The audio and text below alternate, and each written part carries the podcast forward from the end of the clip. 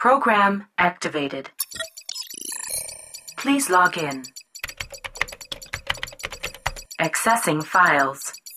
Oi, aqui é a Aline e este é mais um episódio do Alegoria, o podcast que promove divulgação científica e o autodesenvolvimento.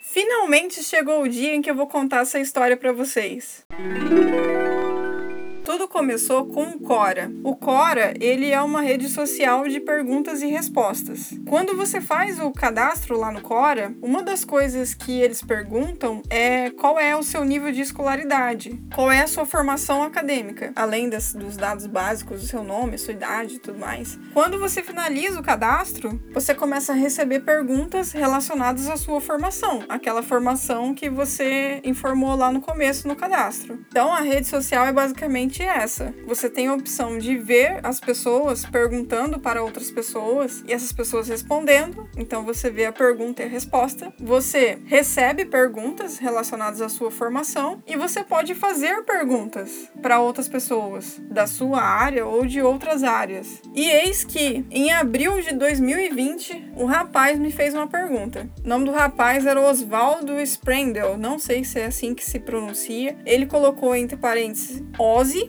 provavelmente esse é o apelido dele, o Ozzy. Pois bem, o Ozzy lá de Santa Catarina me fez uma pergunta: Por que biólogos têm que aprender latim? E aí eu respondi para ele lá no Cora, que é para identificar e compreender conceitos e ideias rapidamente. Como assim, rapidamente? E aí eu contei uma situação que aconteceu comigo, né, com a nossa turma, a minha turma de biologia, lá por volta do ano de 2014, 2013 ou 2014, que essa situação aconteceu. A gente estava lá na aula do professor Carlos Ágil, lá da UEMP, era uma aula de zoologia dos invertebrados, e ele colocou colocou uma lista de nomes científicos assim no quadro, mas uma lista monstra assim mesmo, sabe? Um monte de nome no quadro, diversos nomes científicos. E só para relembrar, um nome científico, ele é escrito como? O primeiro nome é com a letra maiúscula, a inicial maiúscula e o segundo nome com a letra minúscula inicial minúscula. O primeiro nome indica o gênero, o segundo nome indica a espécie. E aí o professor colocou todos os nomes e a gente percebeu que todos os nomes, o segundo nome que indicava a espécie era Argentina, então era fulana Argentina, Beltrana Argentina, Ciclana Argentina, todo mundo Argentina. Aí o professor terminou de escrever lá todos os nomes, virou pra gente e falou assim: "Por que que o nome das espécies é Argentina?" Aí teve um aluno, né, sim, corajoso, o Aleph.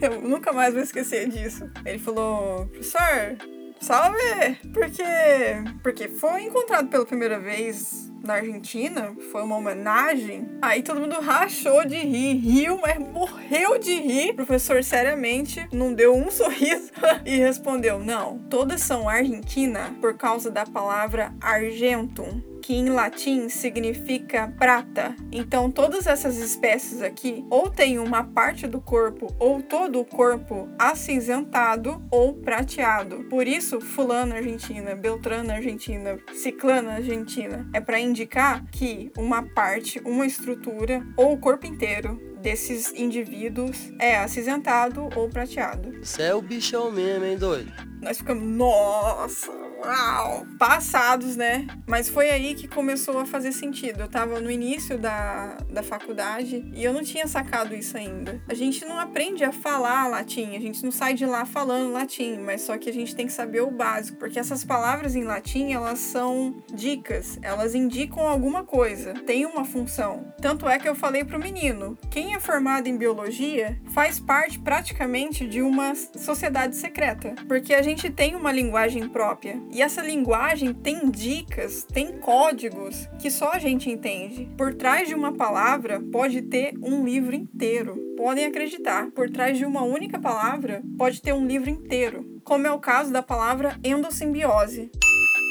Recapitulando, o primeiro ser vivo era procarioto, unicelular, heterótrofo, fermentador, anaeróbio. O que, que tudo isso quer dizer? Lembra que eu falei? A sociedade secreta? Procarioto significa que ele não tem uma membrana revestindo o material genético. Ele não tem um núcleo formadinho. Unicelular, ele só tinha uma célula. Heterótrofo ou heterotrófico ele precisava de uma fonte externa de alimento. Fermentador significa que ele quebrava a glicose e dessa reação para gerar energia era formado dióxido de carbono e álcool. Lembrando que existe dois tipos de fermentação: a fermentação alcoólica e a fermentação do ácido lático. Esse procarioto provavelmente realizava a fermentação alcoólica. Ele quebrava a glicose, fazia glicólise, a oxidação dessa glicose e produzia dióxido de carbono e álcool. Para realizar a glicólise, o que, que ele oxidava? Açúcares, como a glicose, ou aminoácidos, que é o mais provável porque é o que tinha lá nos mares primitivos. Lembra do episódio anterior? E no caso da fermentação do ácido lático, o ser fermentador ele quebra a glicose por glicólise, oxida essa glicose e produz ácido lático. E anaeróbio, ele só é capaz de produzir energia na ausência do oxigênio. Com base nas pesquisas que já foram feitas e nos fósseis que já foram encontrados, o oxigênio da atmosfera é de origem biológica. Isso significa que ele foi produzido por seres vivos, provavelmente um procarioto fotossintetizante, semelhante às cianobactérias atuais, que quebra água, faz hidrólise e dessa hidrólise libera oxigênio. Daí o que, que aconteceu? Vamos imaginar como que, como que se chegou a esse nível de oxigênio na atmosfera, porque não foi da noite para o dia também. Quando surgiu o primeiro ser vivo procarioto fotossintetizante, ele começou a produzir oxigênio. Só que nós estamos falando de um ser vivo unicelular. É uma produção muito pequena, mas provavelmente o que, que aconteceu? Todos os procariotos fotossintetizantes começaram a produzir oxigênio. Esse oxigênio foi acumulando, reagiu com o ferro que estava lá dissolvido nos mares, porque lembra, é nos mares primitivos. Esses procariotos ficavam nos mares primitivos. Então esse oxigênio reagiu com o ferro que estava dissolvido também, formou o óxido de ferro. Esse óxido de ferro foi precipitando, ou seja, foi caindo, foi se acumulando lá no fundo. E quando saturou, quando tinha muito óxido de ferro, muito, muito, muito, muito mesmo, não tinha tanto ferro assim para o oxigênio reagir e formar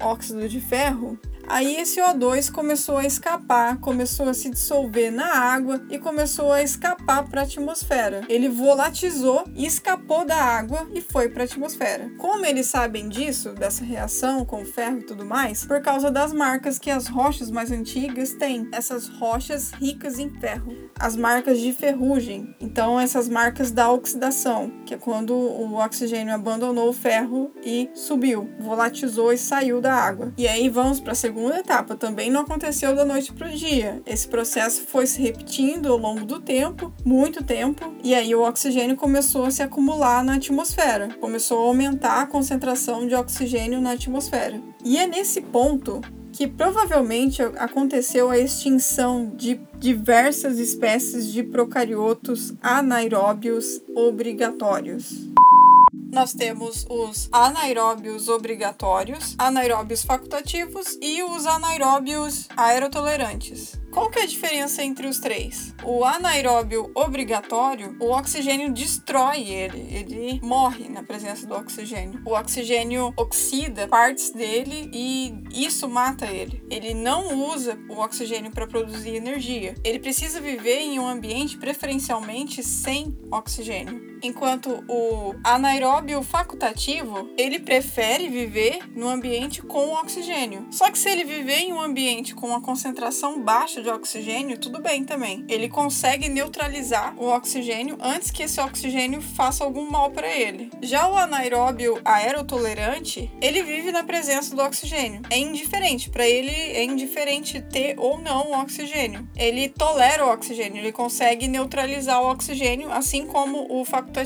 neutraliza.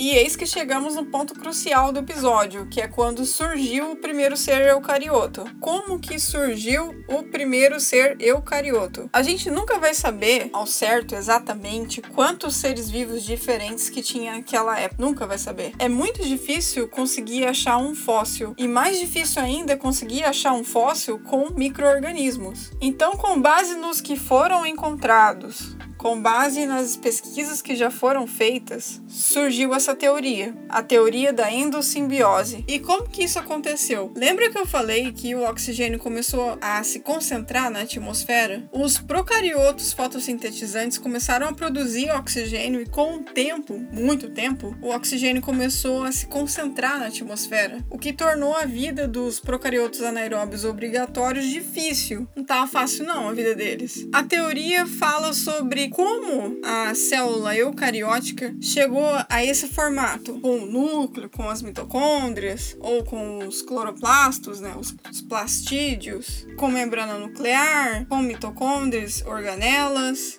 citoesqueleto, provavelmente surgiu a partir de uma relação entre um hospedeiro e um endosimbionte. Endosimbionte significa que é uma célula que vive dentro de outra célula hospedeira. O hospedeiro seria uma célula maior, um ancestral do eucarioto aeróbio que fagocitou, que englobou um procarioto anaeróbio obrigatório. Esse procarioto anaeróbio obrigatório ou foi presa ou foi parasita desse hospedeiro. E dessa relação que surgiu os eucariotos, parecidos com os que a gente conhece atualmente, com esse formato, com essa organização celular.